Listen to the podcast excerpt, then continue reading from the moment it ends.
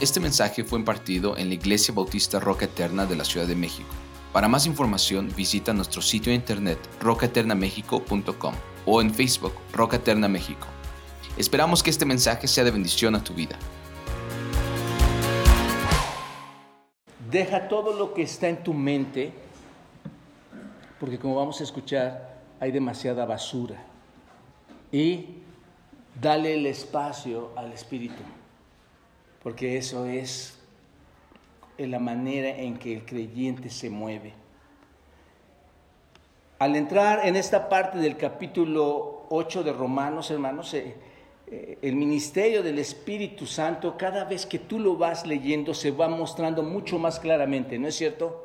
Empezamos a estudiar la semana pasada y vamos viendo cómo el ministerio del Espíritu se va desarrollando. Vemos que el Espíritu de Dios produce en nosotros la capacidad de poder obedecer, la capacidad de poder cumplir la ley. Y esto es una obra tan maravillosa, hermanos, Dios no solo nos redimió cuando leemos este pasaje, Dios no solo nos redimió, Dios no solo nos declaró justos en la persona de nuestro Señor Jesucristo, sino que también, y esto es algo glorioso, no solo nos redime, no solo nos justifica, sino que también pone, planta el Espíritu Santo en la vida de las personas. Eso es algo que acabo de hablar con esta pareja.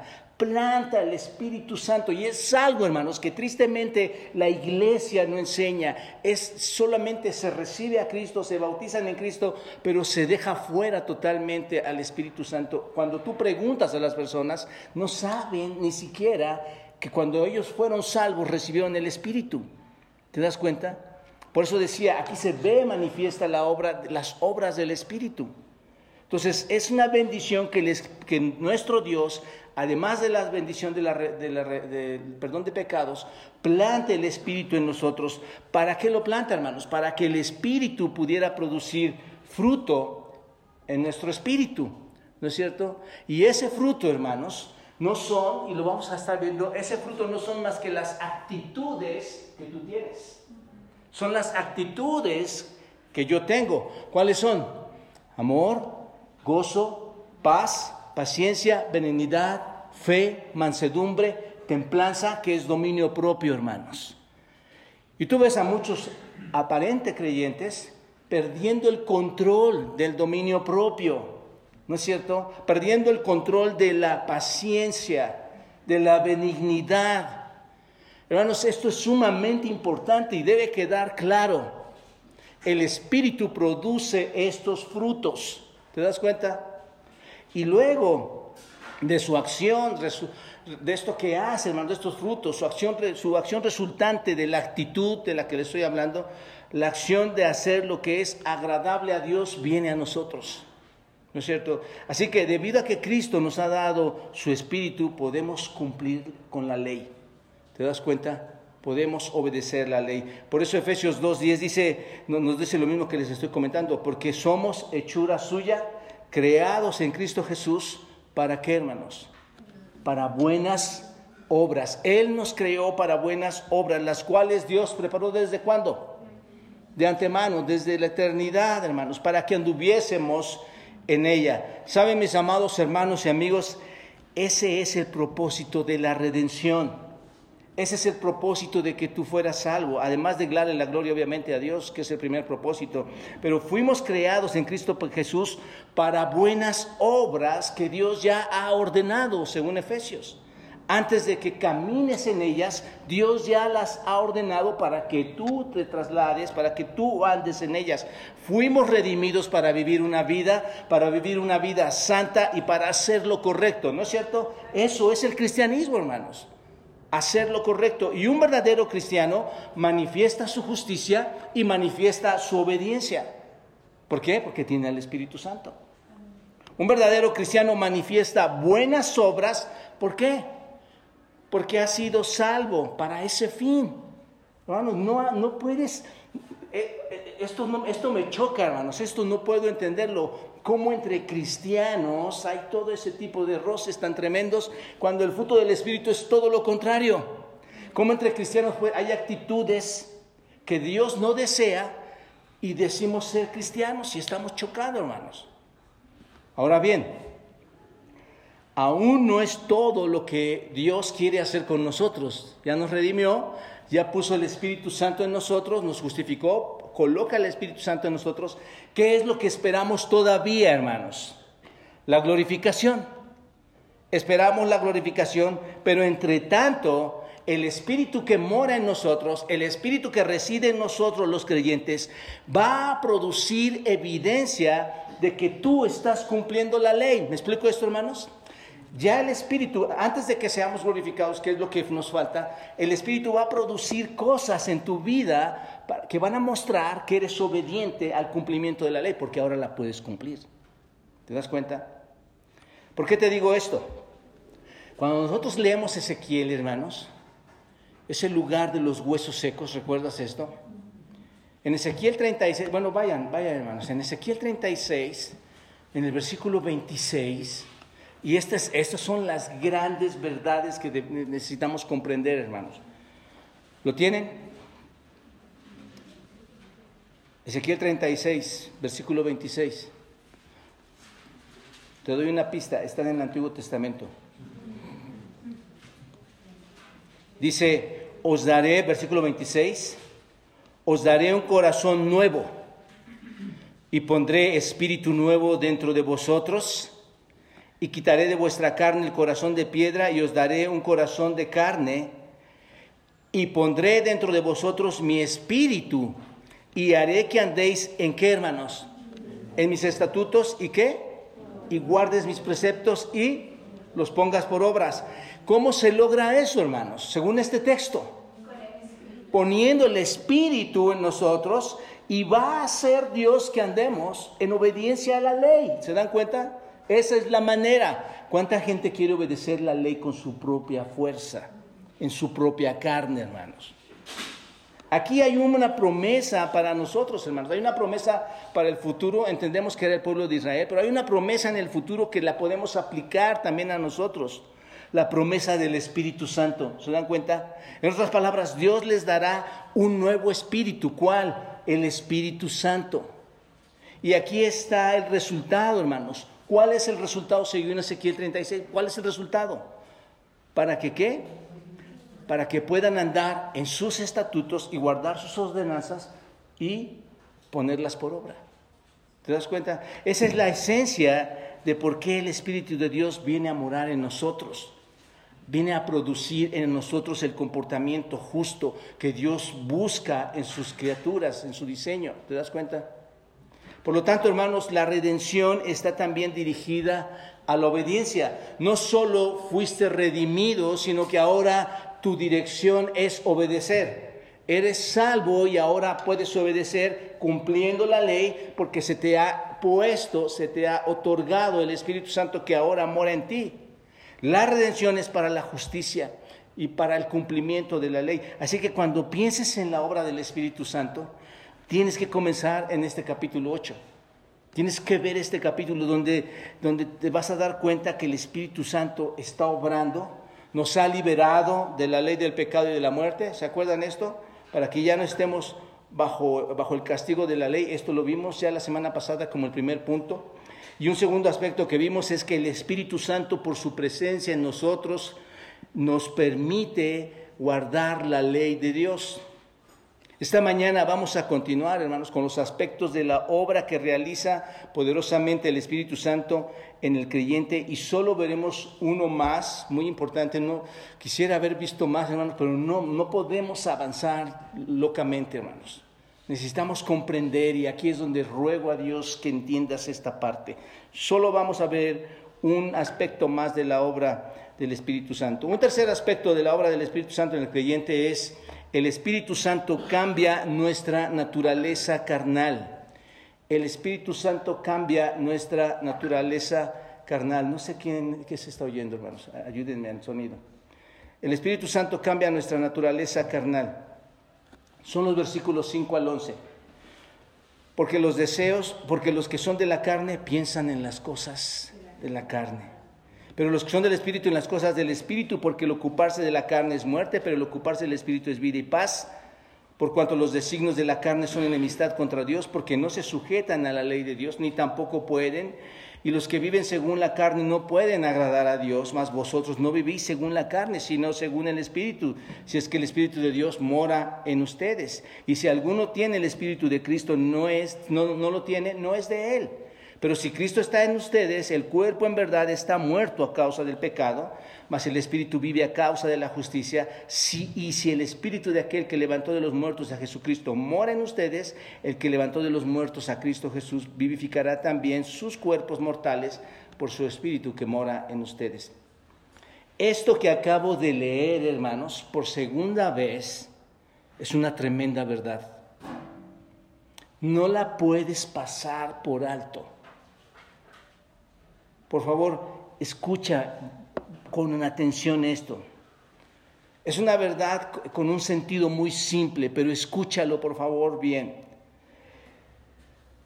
Cuando ves este texto, te das cuenta que existen dos tipos de personas en la vida, ¿no es cierto? Solo hay dos tipos de personas en el mundo, no hay más ni menos, solo dos tipos de personas que existen en el mundo. Y estas las puedes ver en el versículo 5, obsérvalas. Dice, porque los que son de la carne, en las, en las cosas de la, eh, piensan en las cosas de la carne, y los que son del Espíritu, en las cosas del Espíritu. Bastante claro, ¿no, hermanos? Bastante claro.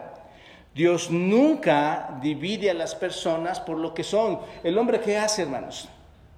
El hombre divide a las personas por lo, que, por lo que ve en su apariencia, por lo que cree que son, y se divide a sí mismo pensando, yo sé más que ellos, esto se hace mejor que esto otro, esta, eh, eh, en, mi casa es, debe de ser así, en este lugar debe de ser así. Hay división, ¿no es cierto? Hay mucho elitismo, hay muchas diferencias, pero Dios, hermanos, nunca divide a las personas eh, por lo que son. Si son hombre o mujer, no le importa. Si son blancos o negros, no le importa. Si tienen una cultura u otra cultura, no le importa. Si son educados o no son educados, no le importa. Nunca los divide por clases sociales, nunca los divide por el tipo de raza del que vienen. pero saben una cosa, hermanos. Dios sí hace división de personas en una sola forma. Dios sí divide a las personas realmente y las divide por su relación que guardan con Él. Ahí sí hay una división, hermanos. Según sea tu relación, estás clasificado en uno de estos dos tipos de personas. La primera palabra que tú ves aquí, ve el versículo 5.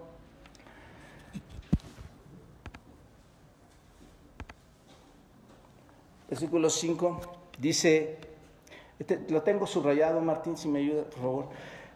Observen, hermanos, la primera palabra este, es la palabra ¿por qué? ¿La pueden ver ahí? ¿Por qué? Esta palabra está enlazada, está vinculada con el versículo 4, ahí en sus Biblias pueden verlo. Porque en el versículo 4 al final dice que no andemos, que no andamos conforme a la carne, sino conforme al espíritu. Recuerden que hay dos tipos de personas. Y el versículo 4 dice al final que no andamos conforme a la carne, sino conforme al espíritu. Entonces vemos a los que no andan conforme a la carne y los que andan conforme a la carne. Y ahora cuando observas el versículo 5, tienes a los que piensan en las cosas de la carne y a los que piensan en las cosas del Espíritu. ¿Te das cuenta? Ahora bien, el versículo 4, muy importante hermanos, en el versículo 4 el comportamiento se enfatiza, ¿no es cierto? Observa lo que dice el versículo 4, para que la justicia de la ley se cumpliese en nosotros, que no andamos conforme a la carne, sino conforme al Espíritu, que no andamos. Se, se enfatiza el comportamiento. La palabra andar, la palabra caminar, tiene que ver principalmente con el comportamiento, ¿no es cierto? Tú andas en ese comportamiento, tú te mueves en ese comportamiento, es el día a día, el día a día de tu trabajo. Pero en el versículo 5 no es el comportamiento lo que se enfatiza. ¿Qué es lo que se enfatiza ahí, hermanos? El pensamiento. Se enfatiza el pensar. Si te das cuenta, el versículo 5 nos dice dos cosas. A los que piensan, los que están detrás de la carne, les importan las cosas de la carne. A los que piensan, los que están detrás del Espíritu, hacen las cosas del Espíritu. El punto es que tienes dos comportamientos en el versículo 4 y tienes un, este, y pensamientos en el versículo 5. Y aquí es, aquí es clave porque lo voy a ir tratando de desarrollar. Pensamiento, comportamiento. Pensamiento, comportamiento. Es una manera de, de distinguir quién es un creyente, hermanos. ¿Te das cuenta?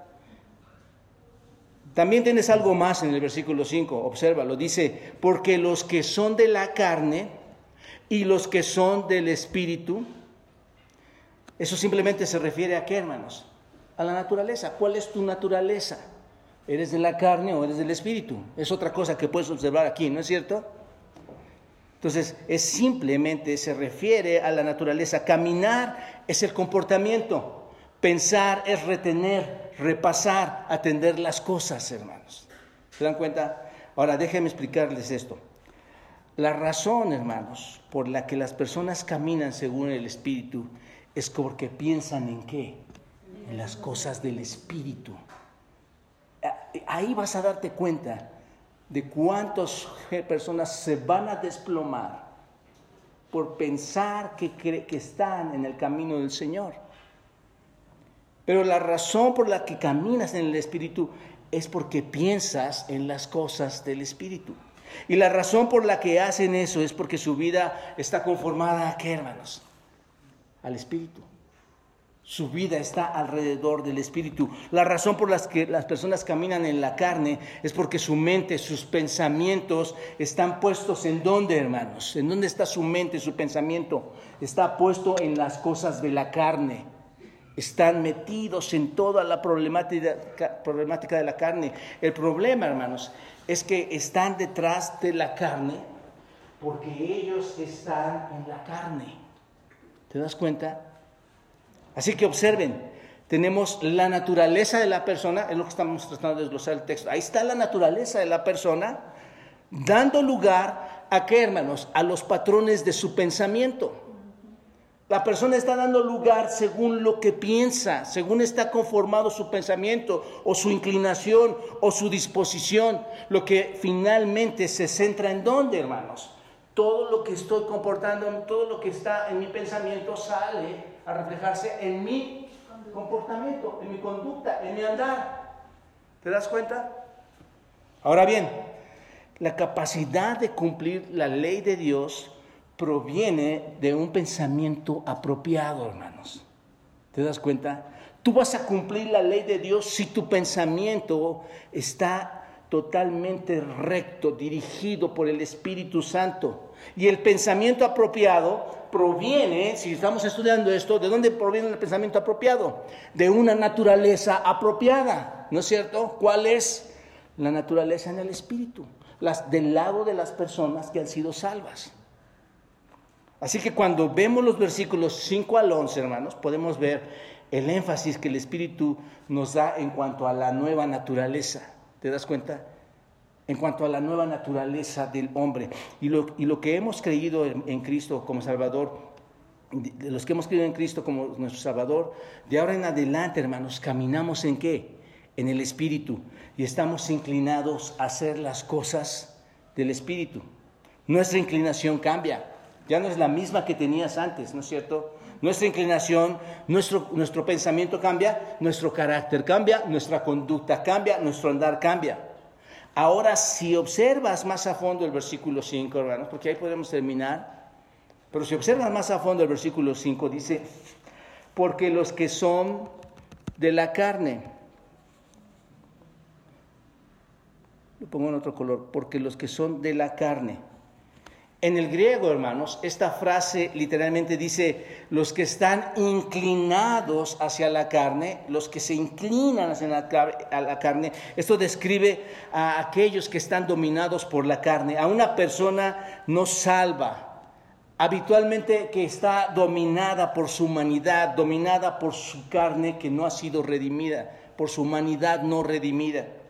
Y las personas que están en la carne simplemente están dominadas por esa corrupción humana dirigida y controlada por qué, hermanos? Por el pecado que mora en estas personas. Y esta palabra pensar, esta palabra pensar que tú ves aquí, significa en el griego proneo. o froneo, mejor dicho, froneo, poner atención, tener buena o mala disposición para con. ¿Te suena eso? Tener buena o mala disposición para con. ¿Por qué crees, hermanos, que hay personas? Puede ser en tu familia, puede ser en la escuela, en el trabajo, en la iglesia, que están maquinando, están pensando. No, no, no. Se entiende en, los, en las personas gentiles, se entiende en las personas que no creen en Cristo, pero no se entiende en un creyente, hermanos, que esté maquinando y sus actuaciones cuáles son contrarias a los pensamientos que Dios quiere que tú tengas. Porque ¿de qué está llena su mente, hermanos? De las cosas, de los pensamientos de la carne. ¿Te das cuenta? Así que esta palabra significa tener o buena o mala disposición para con. Es disposición a algo. Son todos los afectos y facultades mentales a algo. Eso es lo que significa, hermanos. En pocas palabras, expresa tu actividad mental.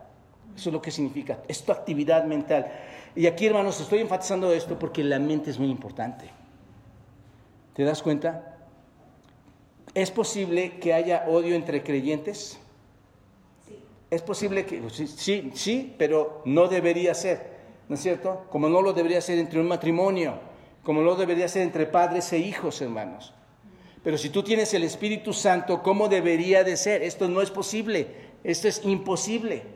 Aquí es donde debemos reaccionar, ¿dónde estamos cada uno de nosotros, hermanos? Entonces, si lo entendemos así, las personas que están en la carne y que no son redimidas, se inclinan a sus pensamientos determinantes que les manda la carne, ¿no es cierto? Te inclinas a ese tipo de pensamiento. Por eso, primera de Juan 2 dice, si alguno, si alguno ama al mundo, ¿Qué dice? El amor del Padre no está en él.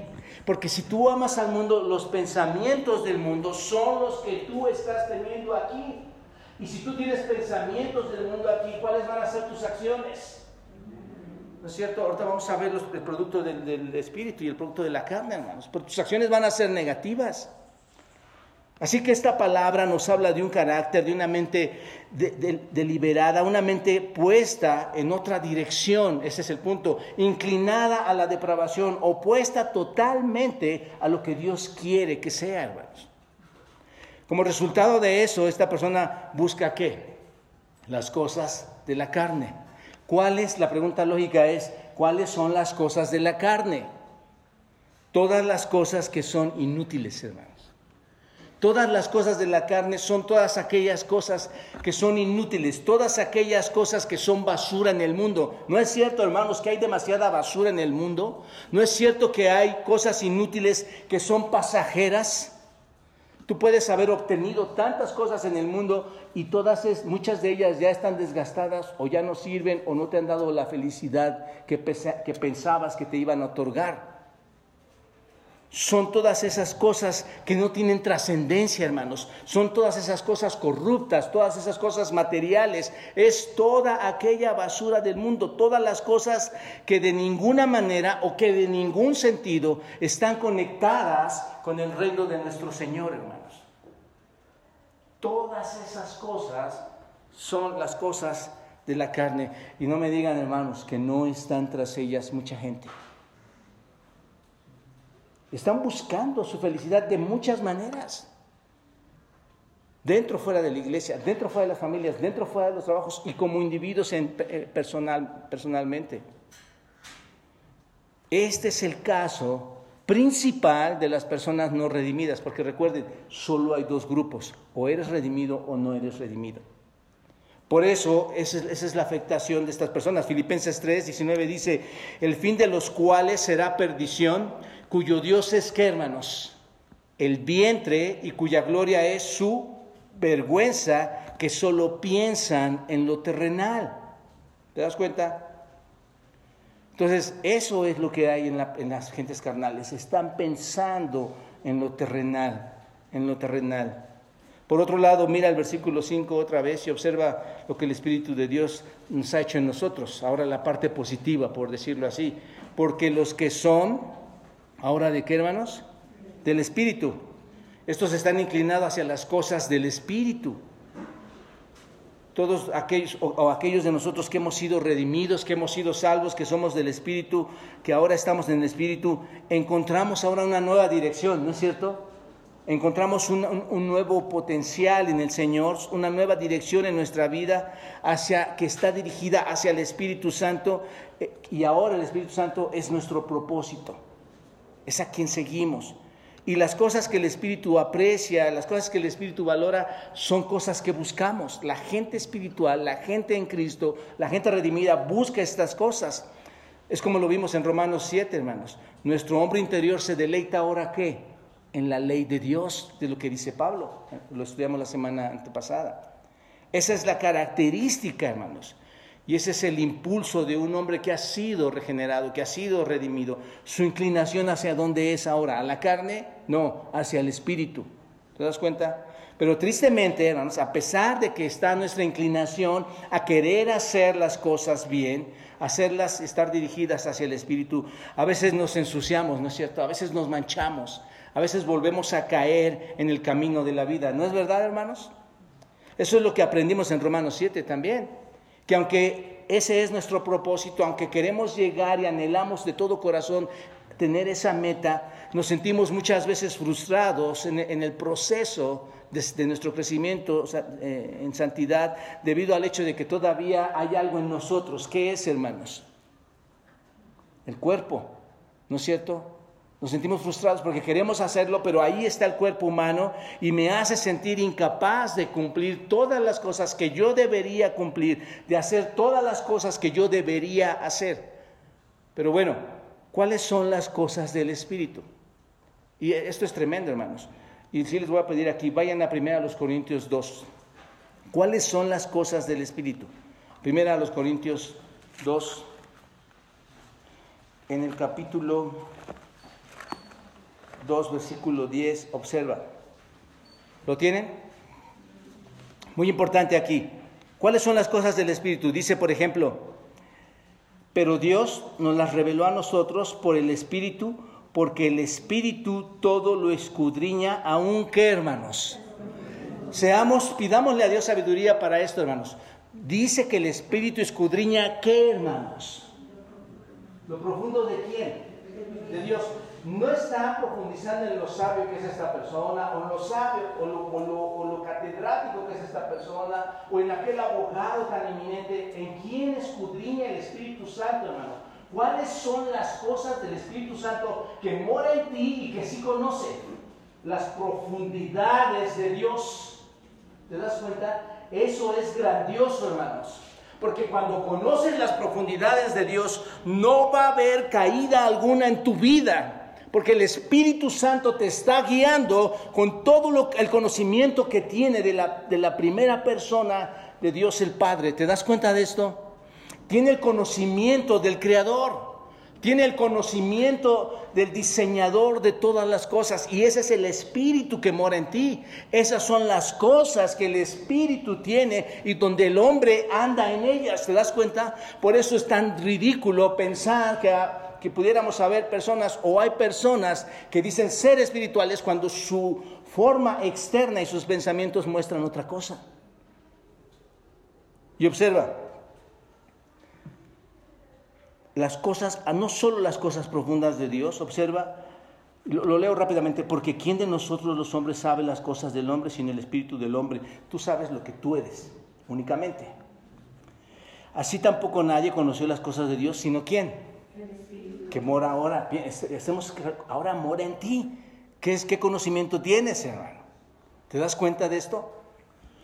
Y nosotros no hemos recibido el espíritu del mundo, claro, lo teníamos, vivíamos ahí, sino el espíritu que proviene, porque recuerden que yo les dije que ahora Dios ha puesto en nosotros el Espíritu Santo, sino el espíritu que proviene de Dios para que sepamos lo que Dios nos ha concedido y lo cual también hablamos no con palabras enseñadas por sabiduría humana, sino, las, sino con las que enseña el Espíritu, acomodando lo espiritual a lo espiritual. ¿Qué cosas conoce el Espíritu? Las cosas espirituales. Y el versículo 16, porque ¿quién conoció la mente del Señor? ¿Quién administrará? Mas nosotros tenemos la mente de Cristo. Versículo 16 dice que también la mente de Cristo, hermanos. Así que las cosas de Dios la mente de Dios, la voluntad de Dios, todas estas cosas son las que pertenecen a quién? Al Espíritu Santo. Son las que tiene. Esta es una verdad asombrosa de que nosotros, hermanos, que hemos sido salvos, que hemos sido redimidos, se nos ha dado una nueva dirección, tenemos una nueva naturaleza, ya no vamos como íbamos, vamos ahora a la dirección del Espíritu de Dios. ¿Y cuál es la dirección del Espíritu de Dios, hermanos? Todo el conocimiento espiritual de Dios. ¿Se dan cuenta, hermanos? Esto nos, debería distinguir como creyentes.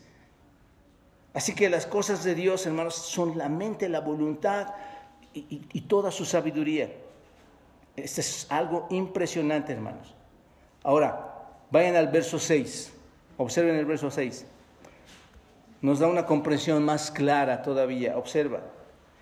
Porque el ocuparse de la carne es muerte, pero el ocuparse del espíritu es vida y paz. Observen que está, el punto es, nos da una nueva naturaleza el Espíritu Santo. Observen cómo es que se está dando esa naturaleza. Primero estamos viendo el versículo 5, que el Espíritu Santo está morando en nosotros y nos hace comprender cosas impresionantes y vivimos conforme al Espíritu.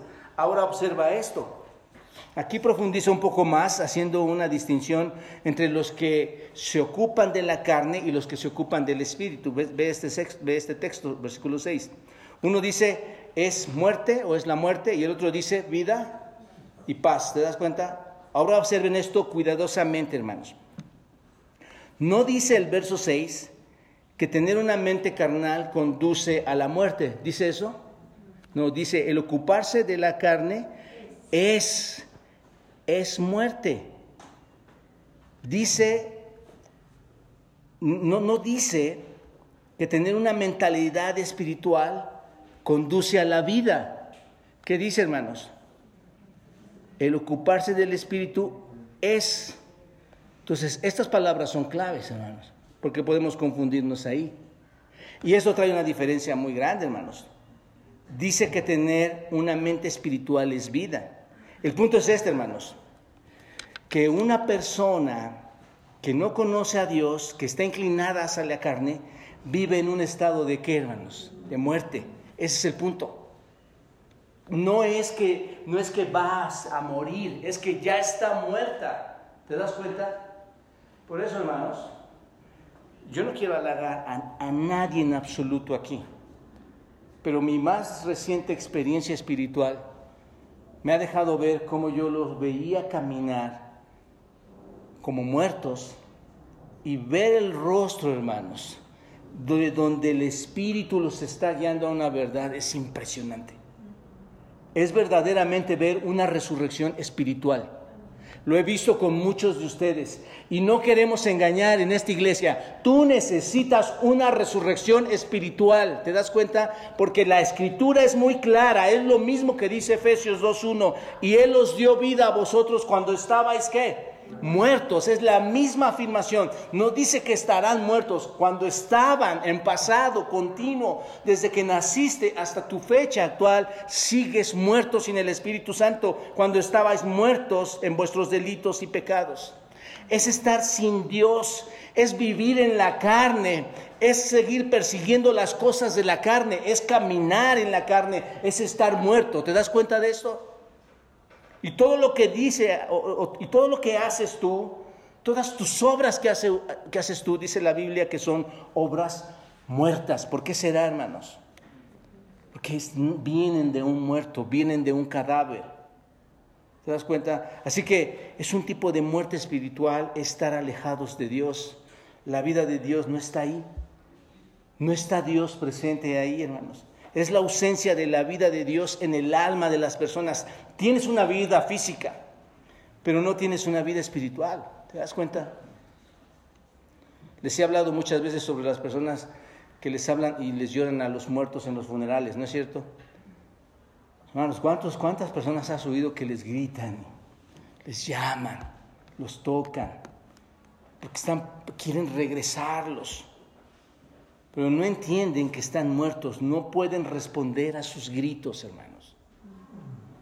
Así es la vida espiritual también. Cuando no, cuando el Espíritu no ha obrado en tu vida, no respondes a nada, rechazas todo, crees saberlo todo, crees entender todo.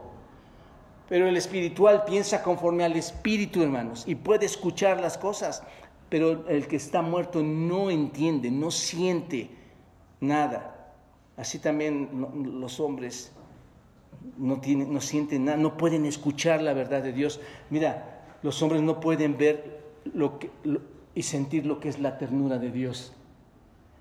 Dios llegó en una, vida, en un momento de nuestra vida, hermanos, en donde de verdad, te lo digo claramente, sentí su ternura. Una ternura que jamás ningún hombre me había otorgado. Sentí su amor de Dios. Un amor que jamás nadie me había otorgado. Y pude entender el mensaje de Dios, el cual yo era incapaz de reaccionar mientras estaba espiritualmente muerto. ¿Te das cuenta de esto? Era imposible que yo pudiera leer la Biblia, hermanos.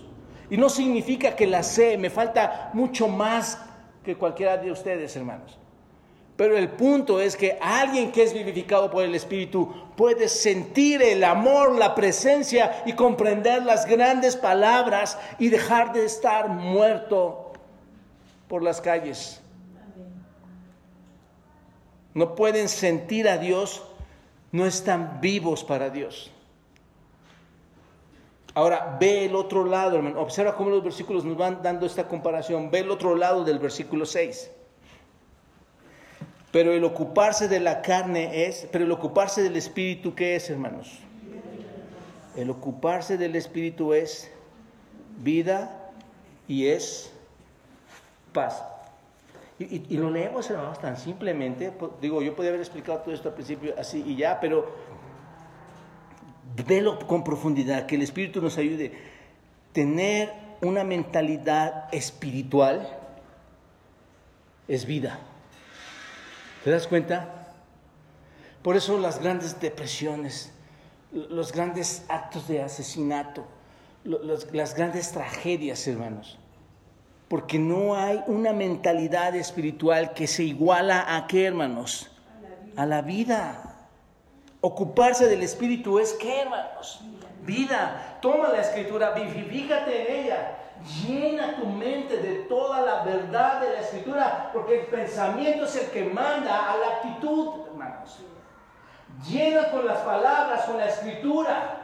No, insisto, nos van a decir, este pastor dice lo mismo cada domingo, pero Romano nos está llevando ahí. No veas lo superficial de la iglesia, no veas lo superficial del mundo, no veas las cosas externas. Vea la escritura y llena tu mente de lo que no puedes ver, llénala, llénala de las palabras, comportamientos, hábitos que Dios quiere que tengas y entonces vas a tener una vida espiritual sana.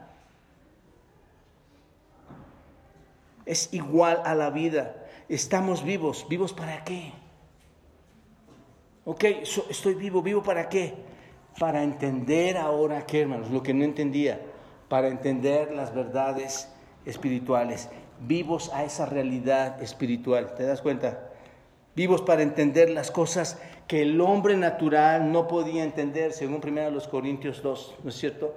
El hombre natural no entiende las cosas del Espíritu. ¿Por qué no entiende las cosas del Espíritu el hombre natural? Pregunta, ¿por qué? ¿Por qué le parecen locura? Porque el Espíritu no está dentro de él. No lo ha experimentado, hermanos. Así que el Espíritu de Dios nos ha hecho vivos para Dios. Ahora estamos sensibilizados, ¿no es cierto? Antes estábamos muertos y sentías algo de la vida espiritual, nada.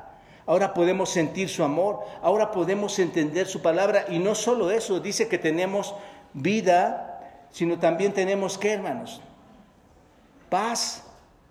Esto ya lo he explicado algunas otras veces. No, no solo somos conscientes de que Dios está allí, sino que también tenemos una relación ya en paz con Él. ¿Recuerdan? Con Dios había una guerra, una guerra entre el hombre y Él.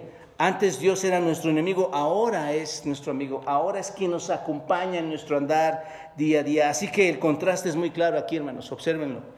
No estamos en la carne, estamos en qué? Y estas preguntas para ti, ¿en dónde estás? ¿Dónde estás? Hay mucha gente engañada, hermanos. Tristemente hay mucha gente engañada porque lo que quiere escuchar en la iglesia es música.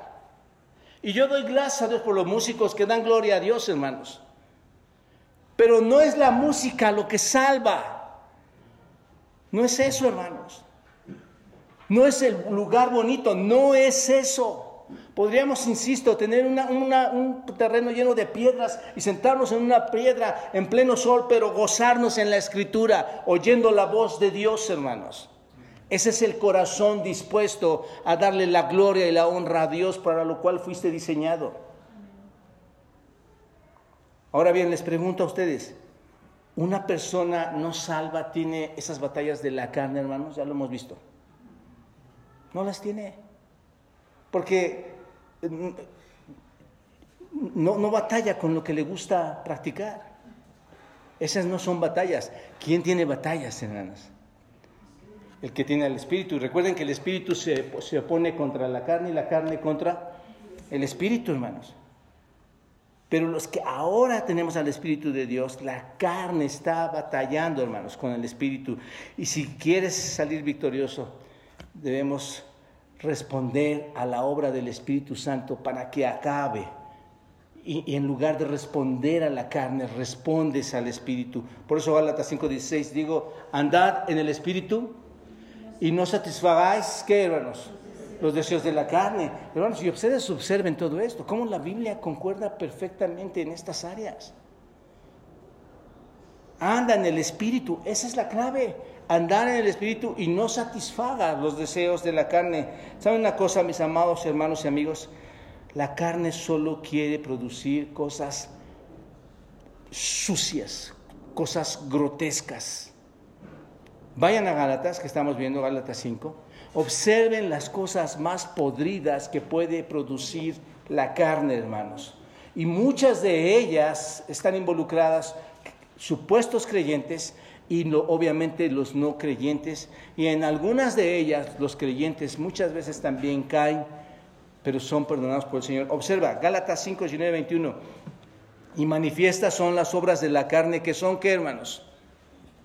Adulterio. Adulterio, ¿qué más? Fornicación, inmundicia, lascivia, idolatría, hechicerías, enemistades pleitos, celos, iras, contiendas, disensiones, herejías, envidias, homicidios, borracheras, orgías y cosas semejantes a estas. ¿Cuántas? Miles de cosas, hermanos. Eso es lo que quiere producir la, carne, hermanos. Pero ve el versículo 22, lo que produce el Espíritu mas el fruto del Espíritu, ¿qué es? Amor, gozo, paz, paciencia, benignidad, bondad, fe, mansedumbre, templanza. Contra tales cosas no hay ley, pero los que son de Cristo han crucificado, ¿qué hermanos? La carne con sus pasiones y deseos. Muchas de estas cosas, hermanos, son las que, las que anhelamos y queremos seguir anhelando en tenerlas y practicarlas como creyentes. Ahora, Veamos el versículo 7, hermanos. Dice, por cuanto los designios de la carne son enemistad contra Dios, porque no se sujetan a la ley de Dios, ni tampoco pueden. Esa es la razón por la, por la que la carne no puede servir a Dios, hermanos. Observen este versículo bien. Esta es la razón por la que la carne no puede ocuparse de las cosas del Espíritu. Aquí, aquí nos da la respuesta, hermanos. Esta es la razón por la que la mente carnal no vive, por lo que la mente carnal está muerta. Esta es la razón. Está muerto por qué, hermanos? Está enemistado contra quién? ¿Y qué pasa? No se sujetan a la ley. Es por esa, esa es la razón, hermanos, por la que están muertos en su mente, en su, en su vida. El punto es este, si estás, piénsalo de esta manera, si tú estás en oposición a Dios, ¿qué es lo que sucede? Pero eso es lo menos. Si tú, si tú no, si tú estás en oposición a Dios, ¿qué es lo que Romano nos ha estado diciendo ahorita? Estás muerto, estás muerto. Eso tenemos que entenderlo, hermanos. Rechazas a Dios, entonces, ¿qué pasa? Estás muerto, según lo vemos aquí. Porque, porque piénsalo, Dios, hermanos, es vida. Dios es la fuente de la vida. Y si te opones a Dios, que es la fuente de la vida, tú no tienes qué? Vida. ¿Te das cuenta? La inclinación a los deseos de su mente, del incrédulo, está más arraigada que la desobediencia. ¿Me explico, hermanos? Los pensamientos de su mente son más arraigados que la propia desobediencia. Esto es, la desobediencia, hermanos, es un resultado superficial, es un resultado que emana de la inclinación y la disposición de la mente. ¿Te das cuenta? Tú dices, eres desobediente, pero nunca queremos ir a la raíz. La raíz de la desobediencia es tu pensamiento, todos los actos que están en tu mente, en tu pensamiento. Eso te lleva a qué? A desobedecer. Ahora, observen esto. Como están en ese asunto, hermanos, y no pueden, su mente está en eso, y, todo, su, todo, su control de pensamiento los lleva a la desobediencia, ¿creen que pueden cumplir la ley? ¿Creen que pueden acercarse al Señor? Aunque hagan sus propios méritos, ¿cuántas personas adineradas, no adineradas, personas que nosotros decimos, ¿por qué, por qué ellos, por qué nosotros que estamos aquí a ellos les va tan bien? ¿Por qué ellos hacen las cosas buenas? Aquí están las respuestas, hermanos. ¿Crees que ellos están haciendo cosas buenas? Las gentes sin Cristo, ¿crees que están haciendo cosas buenas? ¿Qué dice aquí, hermanos? No pueden, no pueden. Quieren hacer las cosas que superficialmente parecen buenas, hermanos. Ah, vamos a poner esto, vamos a donar esto, yo, yo, yo, yo coopero con esto, cosas humanitarias, ese es el punto. Pero ninguna de ellas, según lo que hemos estado estudiando, puede cumplir la ley de Dios. ¿Por qué no puede cumplir la ley de Dios ninguna de ellas? Porque todas ellas no son más que el producto de la carne, hermanos. Son obra de su carne, lo quieren hacer conforme a su carne. A menos que se hagan para la gloria de Dios, a menos que sean buenas para la gloria de Dios, a menos que se hagan en respuesta a la santa ley de Dios, hermanos, no son buenas solo desde un punto de vista humano esas obras son buenas, ¿no es cierto? Todo el mundo dice, mira, qué bueno, tú velo, en, el, internet, en la televisión, en la radio, dices, mira, es, es una persona buena, muy... No, eso no es lo que dice la escritura. Así que el pecado no es solo una rebelión externa, hermanos, es, una, es un espíritu interno de rebelión. ¿Se dan cuenta? Y no hay manera de que puede estar sujeto a la ley de Dios, ese, ese espíritu de rebelión. Ahora, versículo 8, observa. Y los que viven según la carne, otra vez, ¿qué dice hermanos? No pueden agradar a Dios. Básicamente es la incapacidad absoluta, es la depravación total, como dirían algunos teólogos, hermanos. Son malvados, no pueden sujetarse a la ley de Dios y no pueden hacer nada en la carne para poder agradar a Dios, no pueden hacerlo. Y recuerden que nosotros, hermanos, fuimos hechos, fuimos diseñados por Dios para qué? Para adorarle, para darle la gloria, ¿no es cierto? Para agradarle. Esa es la razón de nuestra existencia, esa es la razón de nuestro ser. Y si no podemos agradar a Dios, entonces hemos perdido la razón de nuestra existencia, porque nuestra existencia es darle la gloria a Dios. ¿Te das cuenta tan, tan equivocado que está el mundo, hermanos? Pero cuando viene el Espíritu Santo, ¿qué pasa? Viene el Espíritu Santo y por el Evangelio que escuchas de Cristo, por el Evangelio de Dios, pone en nuestras vidas, lo que Pablo nos está enseñando, pone en nuestras vidas una nueva naturaleza, eso, esto es una nueva vida, una nueva vida en resurrección, que he estado platicando con esos jóvenes, una, vida, una nueva vida para renacer y ahora podemos agradar a Dios, podemos obedecer y podemos guardar su ley. Ahora, la otra cara de todo esto viene en los versículos 9 al 11. Observen, está hablando a todas estas personas pecadoras y, nos está mostrando cómo son, pero ahora observa cómo habla, este es, es donde digo que algunas Biblias te va a ayudar mucho, pero nosotros, ¿quiénes son nosotros? ¿Quién, es, quién, escribió Romanos? ¿Quién es, ¿Quién es nosotros o vosotros? Se incluye Pablo. ¿A quién está hablando?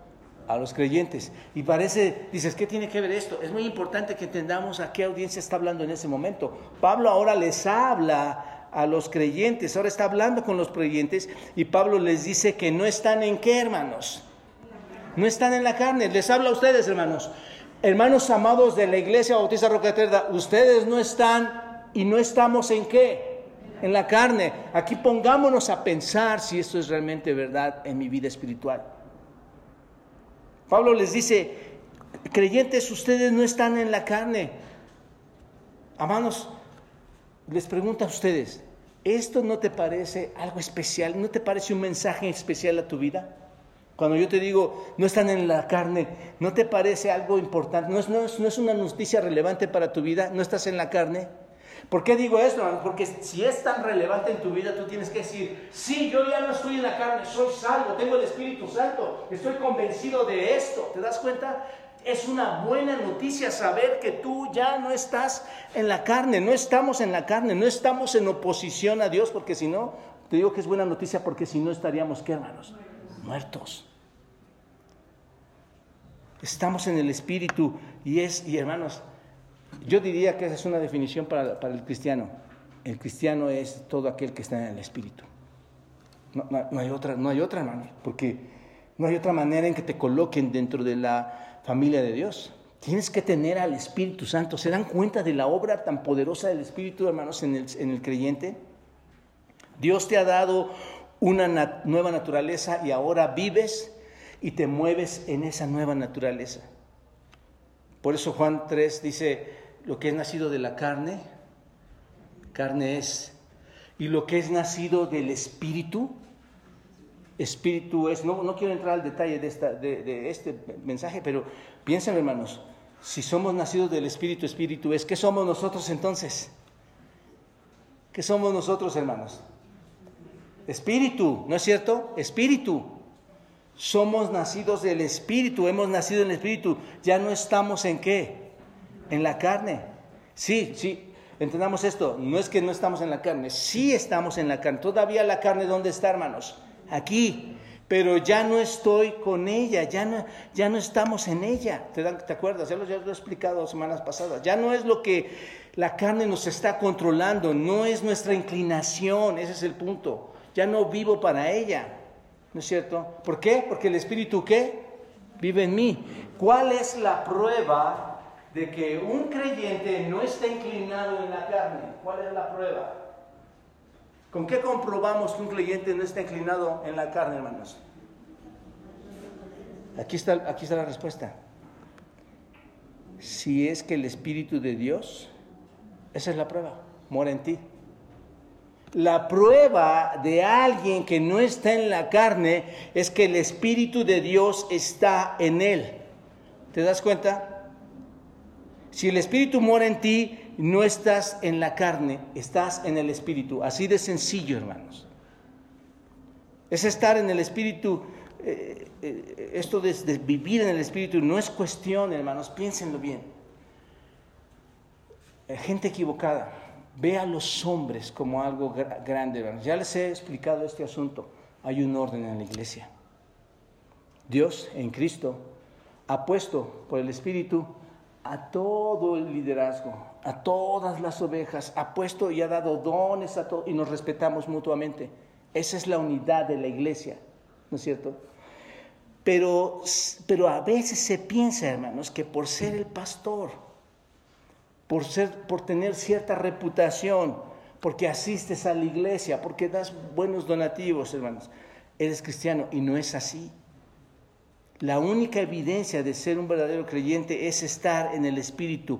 Es una cuestión de tener el Espíritu en ti.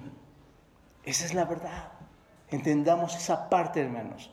Es tener al Espíritu en ti. No hay cualquier otra obra, cualquier otra ideología está errada. La idea, el punto principal es que el Espíritu está en dónde, hermanos? En ti. El Espíritu que es Dios mismo está en ti. Que el Espíritu more en ti. Y eso es lo que significa esta palabra, hermanos. El Espíritu debe morar. Aquí está. Esta palabra morar en el griego es oikeo. Y oikeo significa habitar. significa vivir, significa residir, ¿te das cuenta? Eso es lo que significa esta palabra, vivir. El, en el sentido de esto es que su hogar, ¿dónde está? Su residencia, ¿dónde está? En ti. Esto es lo que significa esta palabra. La residencia del Espíritu Santo está en ti. Ahora, mira el resto del versículo 9. Si alguno no tiene el Espíritu de Cristo, ¿qué dice? No es de Él. ¿Por qué, hermanos? Porque no está morando en ti. No es de Él. Entonces, si eres cristiano, recibes el Espíritu Santo. Y si recibes el Espíritu Santo, Él hace qué? Morada en ti. Y si Él hace su hogar en ti, entonces ya no estás en qué? En la carne. Este es lo grande de estos textos, hermanos. Entender qué es la morada. Si Él mora en mí, entonces yo ya no vivo más en la carne, hermanos. Saben, mis amados hermanos y amigos, tengo que advertirles que cualquiera que tenga el Espíritu Santo, que no tenga el Espíritu Santo, no es de Él. Tengo que advertírselos, amados amigos. Si no tienes al Espíritu Santo, no perteneces a Él. Y hoy es un gran día, hoy es un grandioso día, porque hoy puedes pensar, Señor, quiero pertenecer a ti, porque ahora me doy cuenta de las obras de mi carne, son evidencia, mi pensamiento domina tanto que empieza a trascender en mi conducta para con los demás, para con la propia vida, ¿no es cierto? Les advierto, hermanos, no tienes el Espíritu Santo, no eres de Cristo. Si tu vida no está dando evidencia del poder, de la presencia del Espíritu Santo, si no hay señales visibles de evidencia de cumplir la ley, la ley justa de Dios, si no hay un deleite en tu corazón por, las cosas que ves en la Escritura, si no hay un carácter correcto, si no hay una inclinación a las cosas del Espíritu y un deseo de caminar y, aunque camines y falles de repente, hermanos, si no está allí, entonces el Espíritu tampoco está allí. Si el Espíritu no está allí, no importa lo que tú vengas y nos digas, no importa lo que tú vayas y le digas a tu esposa, si el Espíritu no está allí, tú no perteneces a Cristo. ¿Te das cuenta? Y versículo 10. Pero si Cristo está en vosotros, el cuerpo en verdad está qué? Wow. ¿Entendemos esto, hermanos? Está muerto a causa, a causa de qué está muerto el cuerpo. Mas el espíritu vive a causa. Es, vean, hermanos, esto es hermoso. Si Cristo está allí en tu vida, tienes un conflicto, ¿no es cierto? Cuando Cristo viene a tu vida, viene un conflicto a ti, el cuerpo sigue estando qué, hermanos? ¿El cuerpo cómo está, hermanos? Muerto. Vino Cristo y el cuerpo está muerto. Porque la carne, hermanos, no se rinde. Aún tienes esa carne horrible. Aún tienes esa carne grotesca, ¿no es cierto? La carne no se rinde cuando eres salvo. La carne no se redime cuando eres salvo la carne todavía va a tener que morir, ¿no es cierto? ¿Por qué vamos a ir a la tumba, hermanos? Por, el pecado de Adán, esa es la consecuencia, el, cuerpo tiene que morir, el cuerpo todavía va a morir, tiene que morir, es necesario eliminarlo, tienes que deshacerte de tu cuerpo. Digo, no lo va a deshacer ahora, el pastor me mandó, a, ¿no? Pero tienes que, no puedes, no puedes llevar este cuerpo al cielo. No puedes jalarlo y llevarlo. ¿Están de acuerdo conmigo? Hemos estudiado esto. ¿Por qué no lo puedes llevar? Porque es un cuerpo terrenal, corrupto, ¿no es cierto? Mortal. No puedes llevarlo. Y, vas a morir un día. Y Dios lo va a cambiar. Y a los que los arrebata, ¿saben qué va a pasar con ellos? Su cuerpo va a cambiar en el aire, hermanos. Los muertos serán cambiados desde, desde, las profundidades para llegar al Espíritu. Pero los que son arrebatados, sus cuerpos van a cambiar en rumbo camino al cielo. Dios no va a permitir, hermanos, entendamos esto, que nada entre en el cielo. Y si el Espíritu de Dios mora en nosotros, el espíritu humano está vivo a causa de la justicia. ¿Te das cuenta? Tu cuerpo está muerto, pero tu espíritu ¿cómo está? Vivo. ¿Cuál justicia? ¿La justicia de quién, hermanos? De Cristo. La muerte corporal sigue siendo la paga del pecado. Es por eso que los cristianos vamos a morir algún día, hermanos. Mueren porque el cuerpo tiene que morir. Así que aunque nuestros cuerpos mueren, nuestro espíritu, ¿qué pasa, hermanos? Vive, nuestro espíritu vive, vive para siempre. El espíritu redimido, la nueva naturaleza, ¿se dan cuenta? Y finalmente, versículo 11, hermanos, brevemente. Y si el espíritu de aquel que levantó de los muertos a Jesús mora en vosotros, el que levantó de los muertos a Cristo Jesús vivificará también vuestros cuerpos mortales por su espíritu que mora en vosotros. Pregunto, hermanos, ¿quién es el espíritu de aquel que resucitó a, Jesús de entre los muertos? El Espíritu Santo. ¿Quién es el que levantó a Jesús? En las escrituras vemos que fue resucitado por el poder del Padre, ¿no es cierto? Bueno, así que si el Espíritu mora en ti, entonces el que resucitó a Cristo de, entre los muertos también, ¿qué va a hacer, hermanos? También te va a vivificar a ti. ¿Va a vivificar, qué, qué, es lo que va a vivificar, hermanos? Va a darle vida a nuestro... Ahora sí, hermanos, ya no estoy hablando del Espíritu. Ahora va, va a dar vida a qué, hermanos? A estos cuerpos que son qué? Mortales. ¿Se dan cuenta de esto que está hablando Pablo, hermanos? Esto es sobrenatural y viene hacia el futuro, hermanos. Esto es una maravillosa verdad, nos va a vivificar. Mira, ahora tenemos una resurrección espiritual, ¿no es cierto? Muchos de nosotros hemos nacido espiritualmente, pero algún día, ¿qué va a pasar, hermanos? Algún día vamos a tener incluso una resurrección, ¿cómo? Corporal. Está prometido en la escritura y vamos a obtener cuerpos glorificados. Eso es lo que Dios nos promete en las escrituras. Si Dios te regeneró espiritualmente, Él te dará también una regeneración física, una vida física también te va a otorgar. Qué maravilloso es esto, ¿no, hermanos? Esto es una verdad. Vamos a tener cuerpos semejantes a los nuestros, pero glorificados, diferentes, hermanos. ¿Qué hace el Espíritu Santo por nosotros, hermanos? Nos libera del pecado y de la muerte, nos permite cumplir la ley. Y lo maravilloso de todo esto es que también cambió o cambia nuestra naturaleza, ¿no es cierto? De la carne a lo espiritual. Cambia nuestra naturaleza para que seamos nuevas criaturas en el interior. Y algún día nos volveremos de nuevo, este, nos, volveremos como nuevos en cuerpos nuevos. ¿Te das cuenta? Lo interno y lo externo va a cambiar esa es la gran obra del Espíritu Santo. ¿Se dan cuenta? Les invito, hermanos, concluyo aquí, les invito a reflexionar sobre su situación espiritual. Que todos estemos reflexionando sobre nuestra situación espiritual. Te exhorto, te animo a que te autoexamines. Todos vayan a, a los Corintios 13. Segunda los Corintios 13. Ahí Ahí, hermanos, deténganse en su casa, deténganse este día, den una pauta a su vida y vayan y lean este pasaje. Según a los Corintios 13, versículo 5, y observen lo que el Señor nos manda. Dice, examinaos o examínense a ustedes mismos. Examínense si están en la fe.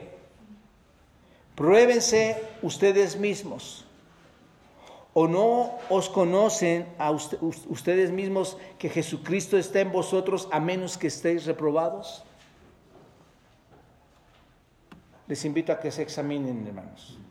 Autoexamínense, vean cuál es su fe. Esta mañana hablaba con una hermana y le invitaba a que dejara a un lado, en un sentido, que dejara a un lado todos los conflictos de los que no son o son creyentes y que afectan tu vida, porque la afectan. Tener, vivir con un no creyente, con un creyente, afecta tu vida. Pero todo cambia cuando te autoexaminas, vives en la fe y vas a poder mostrar una convivencia espiritual como Cristo lo hizo cuando vino a este mundo lleno de pecadores que lo escupieron, le hicieron cual maldad y él no fue, hizo maldad con todos. El que hizo, hermanos Perdónalos, Señor. Les compartió el Evangelio.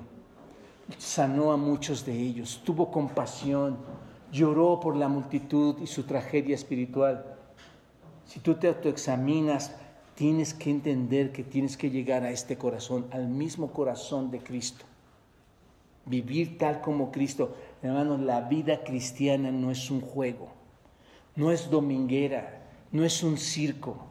La vida cristiana es un día a día en el que tendrás que esforzarte, pero ahora tienes al Espíritu Santo que te potencializa para lograr que obedezcas a la ley y con esto des gloria a Dios. Acércate a Cristo, cree en Él, arrepiéntete y todas estas verdades serán también para ti. Padre, gracias por esta tarde, esta mañana tarde.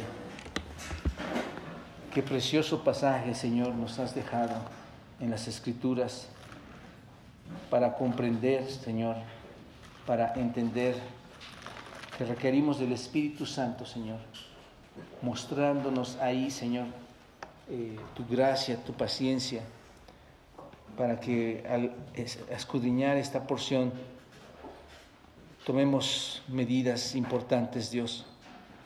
Yo te pido que el Espíritu del que hemos estado hablando hoy nos ayude a todos, creyentes y no creyentes, y que nos guíe hacia la verdad, hacia lo correcto que nos guíe hacia la purificación de nuestras vidas, Dios. Que te demos la gloria con nuestro andar, con nuestro caminar, con nuestros pensamientos, Padre. Pensamientos que te ofenden muchas veces porque tú ya los conoces. Y que si son malos, desembocan, Dios, a esos ríos de desobediencia, desembocan a esas cascadas, Señor, de andar en la carne, en todo lo grotesco que quiere que habitemos. Ayúdanos, Padre. Ayúdanos a ver como iglesia esta realidad. Trastorna la vida de estas familias que están aquí, Señor. En Cristo te lo suplico, Padre, perdónanos y guíanos a tu verdad. Glorifícate en tu verdad, Señor. Amén.